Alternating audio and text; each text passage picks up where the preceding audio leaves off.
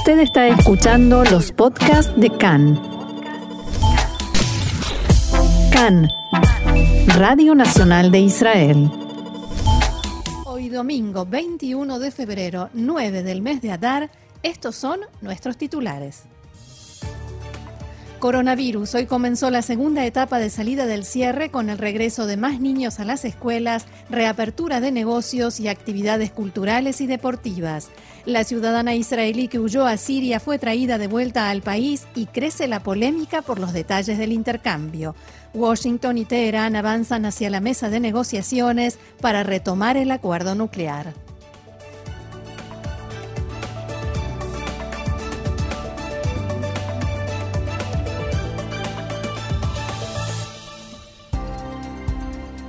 Vamos ya mismo entonces al desarrollo de la información que comienza, como no, con coronavirus. Así es, los datos de coronavirus actualizados. El Ministerio de Salud informa en su sitio oficial de Internet que hasta su última actualización, ayer sábado, se registraron un total de 3.011 nuevos casos de infectados con coronavirus.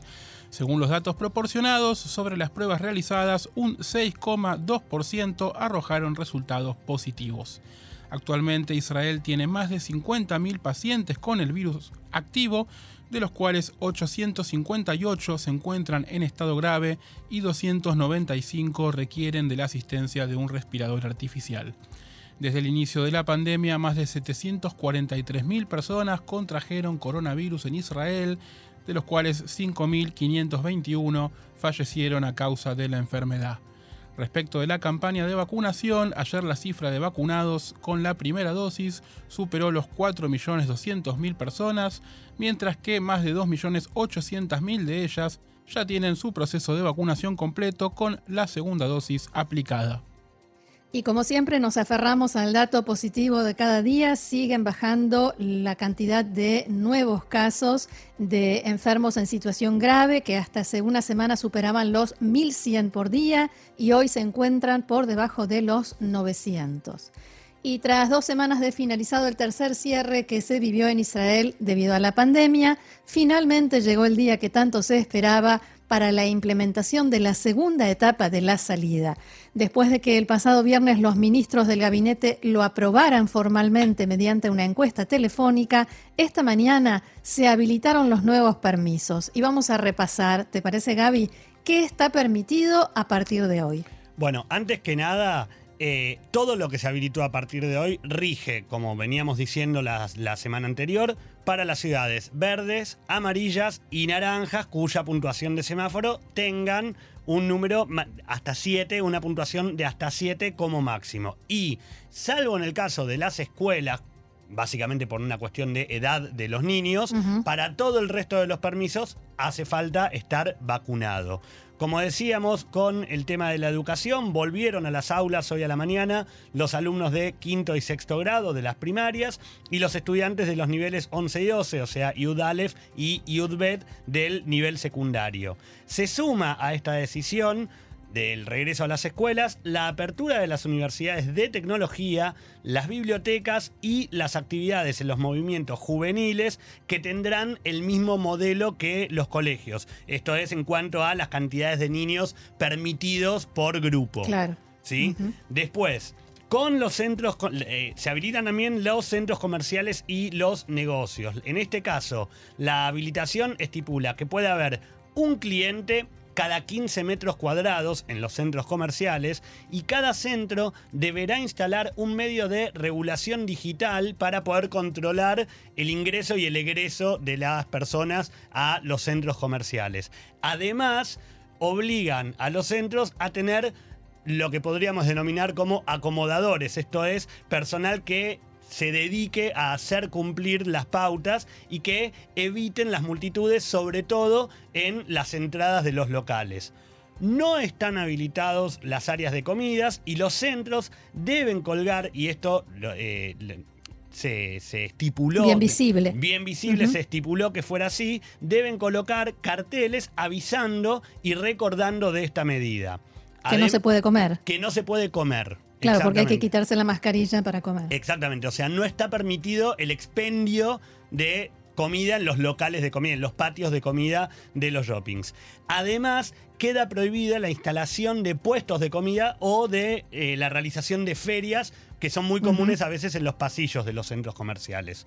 En cuanto a los negocios en la calle, la restricción por espacio será de una persona cada 7 metros cuadrados y si el local supera los 150 metros cuadrados, entonces ahí la, la medida será de un cliente cada 15 metros cuadrados. Esto va tanto en los centros comerciales como en los locales, de acuerdo al tamaño de cada espacio.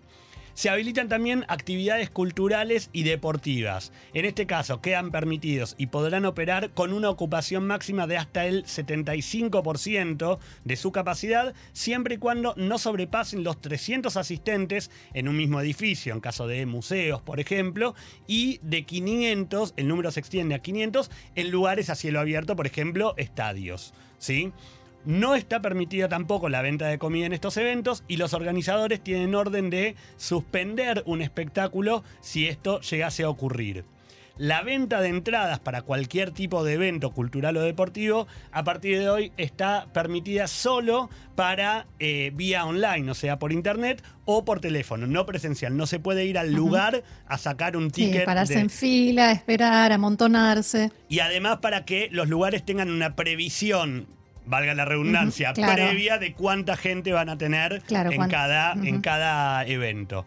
Eh, los hoteles pueden abrir, como ya habíamos informado, sin sus espacios de comida y es condición presentar o el certificado de vacunación o una prueba negativa de coronavirus, habiéndose realizado como máximo 48 horas antes del ingreso al hotel. Voy a hacer la pregunta incómoda. ¿Qué pasa con las multas? Para esa pregunta incómoda tenemos la respuesta entonces. Para esto se prevé un escalafón de multas. Bien. Persona no vacunada o recuperada de la enfermedad que concurre a un centro comercial o a un negocio va a ser multada con mil shekels. Centro comercial o negocio que opere en violación a las regulaciones, esto quiere decir que no coloque los carteles, que permita el ingreso de gente que no está vacunada o recuperada, podrá ser multado con hasta 10.000 shekels según el tamaño del lugar. En caso de que un centro comercial no cuelgue los carteles con la prohibición de venta de comida, la multa asciende a 3.000 shekels y puede subir a 5.000 si se descubre la instalación de una feria o de un puesto de comida. Yo voy a hacer la pregunta del millón. ¿Cómo se, ¿Cómo se tramita, cómo se obtiene el certificado de vacunación para entrar a todos esos lugares y actividades? Yo sabía que vos me ibas a hacer esa pregunta, por eso también tenemos la respuesta. El pasaporte, el famoso pasaporte verde, puede tramitarse desde el sitio web del Ministerio de Salud y también desde una aplicación para teléfonos móviles que, en teoría, ya se encuentra disponible desde hace algunos días. En teoría. Porque es más fácil, de con- más difícil de conseguir que el green card. Por eso, Te cuento. la aplicación está disponible. Uno puede bajar la aplicación a su teléfono celular. Ahora, el tema es que, por ejemplo, en el día de ayer, muchas personas intentaron de una u otra manera conseguir el certificado y no pudieron hacerlo debido a supuestos errores en el sistema. De hecho, en una visita a un gimnasio de Petah Tikva que realizaron el día de ayer, tanto el primer ministro Benjamin Netanyahu como el titular de salud, Yuli Edelstein, estos reconocieron una sobrecarga en el sistema y señalaron que podría haber algunos eh, desperfectos o algún tipo de colapso en los primeros días, tanto de Algún la tipo de colapso de ese tipo del que colapsan y no funciona. Exactamente. Eh, Ese tipo. Igualmente, desde el Ministerio de Salud, desde el área de sistemas del Ministerio de Salud, informaron anoche que se encuentran trabajando para solucionar esos problemas y que en los próximos días, tanto el sitio como las aplicaciones puedan estar funcionando correctamente y entonces cada uno pueda recibir su pasaporte y concurrir a cada uno de los lugares habilitados. Más información sobre coronavirus porque una mujer que transitaba su séptimo mes de embarazo falleció en la madrugada de hoy a causa de COVID. La paciente había sido hospitalizada en el área de cuidados intensivos del Hospital Adasa en Jerusalén el pasado martes por una dificultad respiratoria que se complicó en las últimas horas. Según declararon fuentes del hospital, se realizaron esfuerzos por salvar la vida del bebé, pero no tuvieron éxito. En la actualidad hay más de 50 mujeres embarazadas que se encuentran internadas por coronavirus, 19 de ellas en estado grave. Luego de conocida la noticia desde la dirección de la Unidad de Medicina Materna y Fetal del Hospital Asuta en Ashdod, pidieron a las mujeres embarazadas que no dejen de vacunarse contra la enfermedad. Según indicaron, no existe en Israel ningún caso de mujeres embarazadas enfermas con coronavirus después de haberse aplicado la segunda dosis de la vacuna. El Ministerio de Protección Ambiental comunicó que en un vuelo de patrulla realizado en el día de ayer se descubrieron zonas contaminadas con toneladas de alquitrán en aproximadamente 170 kilómetros de franja costera que van desde Rosh Anikra hasta la ciudad de Ashkelon. Hasta el momento se desconoce la fuente que produce la contaminación, pero por el tipo de alquitrán y la textura que presenta, se estima que podría tratarse de un barco que navega frente a la costa de Israel. Las manchas fueron identificadas en un espacio de entre 200 y 500 metros frente a las playas y según lo señalado por la ministra Gila Gamliel, se están tomando medidas al respecto y se aprobó la transferencia de presupuestos de emergencia para trabajar en el tema. El ministerio también informó la conformación de grupos de voluntarios para colaborar en la limpieza de playas y hasta el día de ayer ya se habían anotado más de 2.500 personas dispuestas a ayudar. De hecho, según pudo saber Khan, uno de los grupos recolectó ayer más de 3 toneladas de basura en solamente, y este dato es importante, solamente 200 metros de playa. Además, otro grupo de voluntarios se dispuso a trabajar hoy en las playas de Tel Aviv y de Herzliya, ciudad esta última en la que su alcalde, Moshe Fadlon, declaró una emergencia ecológica. Fue muy impactante, perdón Gaby, fue muy impactante ver las imágenes de la gente trabajando todo el fin de semana para limpiar y el, alquitrán en, la playa, en los animales, en las piedras, en todas partes, era, realmente, eran realmente imágenes muy, muy fuertes. Sí, totalmente muy fuertes. De hecho, sobre esto que decías de, los animales, desde la Autoridad de Parques y Naturaleza declararon que se necesitarán décadas para reparar el daño causado tanto a animales como a las playas. Entre otras especies resultaron heridas, tortugas marinas y gaviotas. Asimismo, solicitaron a las personas que quien quiera ayudar en la limpieza no lo debe hacer solo, ya que se necesitan equipos de protección apropiados para mantener la salud de cada uno, e indicaron que todo aquel que quiera colaborar debe enviar un correo electrónico, lo vamos a dar aquí al aire, a la Autoridad de Parques y Naturaleza. La dirección es itnadbut, vamos a deletrearlo, H-I-T. N-A-D B corta U-T arroba npa.org.il. Itnatbut es voluntariado. Exactamente. De eso se trata. Exactamente. Cambiamos de tema en una conversación telefónica con el primer ministro Netanyahu, el presidente de Guinea Ecuatorial, Teodoro Mbasogo, anunció que su país trasladará su embajada a Jerusalén. Durante la conversación, Netanyahu hizo hincapié en la cooperación cada vez más profunda de Israel con las naciones africanas y dijo que Israel está regresando a África y África está regresando a Israel a lo grande. Por el momento, solo las embajadas de Estados Unidos y Guatemala están ubicadas en la capital, pero está previsto que Kosovo abra allí la propia en el futuro cercano, tras haber iniciado lazos diplomáticos formales con Israel a principios de este mes. El ministro de Energía, Petróleo y Minerales de Egipto, Tarek El Mola, llegó hoy a Israel para reunirse con el presidente Rubén Rivlin, el primer ministro Netanyahu y el ministro de Relaciones Exteriores, Gaby Ashkenazi, en la primera visita ministerial egipcia en cinco años. El ministro El Mola también viajará a Ramallah para conversar con líderes palestinos y se espera que más tarde se reúna con representantes de compañías energéticas israelíes, como así también con el ministro israelí de Energía Yuval Steinitz. La autoridad palestina envió una primera carta oficial al gobierno norteamericano estadounidense en la que describe los acuerdos básicos alcanzados por las facciones palestinas, incluido Hamas. Según el texto, bajo estos acuerdos, todas las facciones están comprometidas con el establecimiento de un Estado palestino dentro de las fronteras de 1967 con Jerusalén Este como capital y a continuar la resistencia popular de forma pacífica.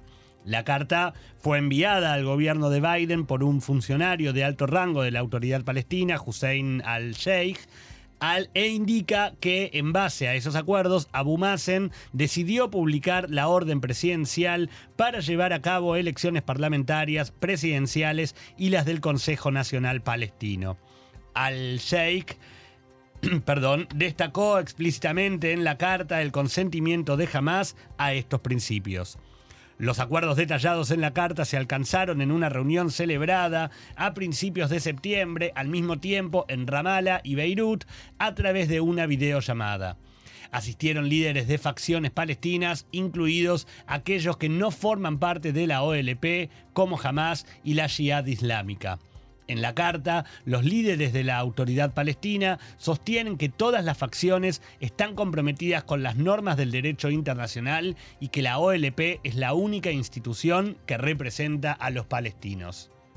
Y el presidente de la Autoridad Palestina, Abu Mazen, firmó ayer un decreto presidencial para preservar la libertad de expresión de cara a las elecciones. Así decía, en el decreto prohíbe la persecución policial y el arresto por motivos de afiliación o preferencia política en los territorios palestinos, incluyendo la franja de Gaza. Y uno podría pensar que jamás iba a reaccionar mal al haberlos incluido a todos bajo la autoridad palestina, pero este decreto fue muy bien recibido porque le permitirá a Hamas comenzar la campaña electoral en la margen occidental.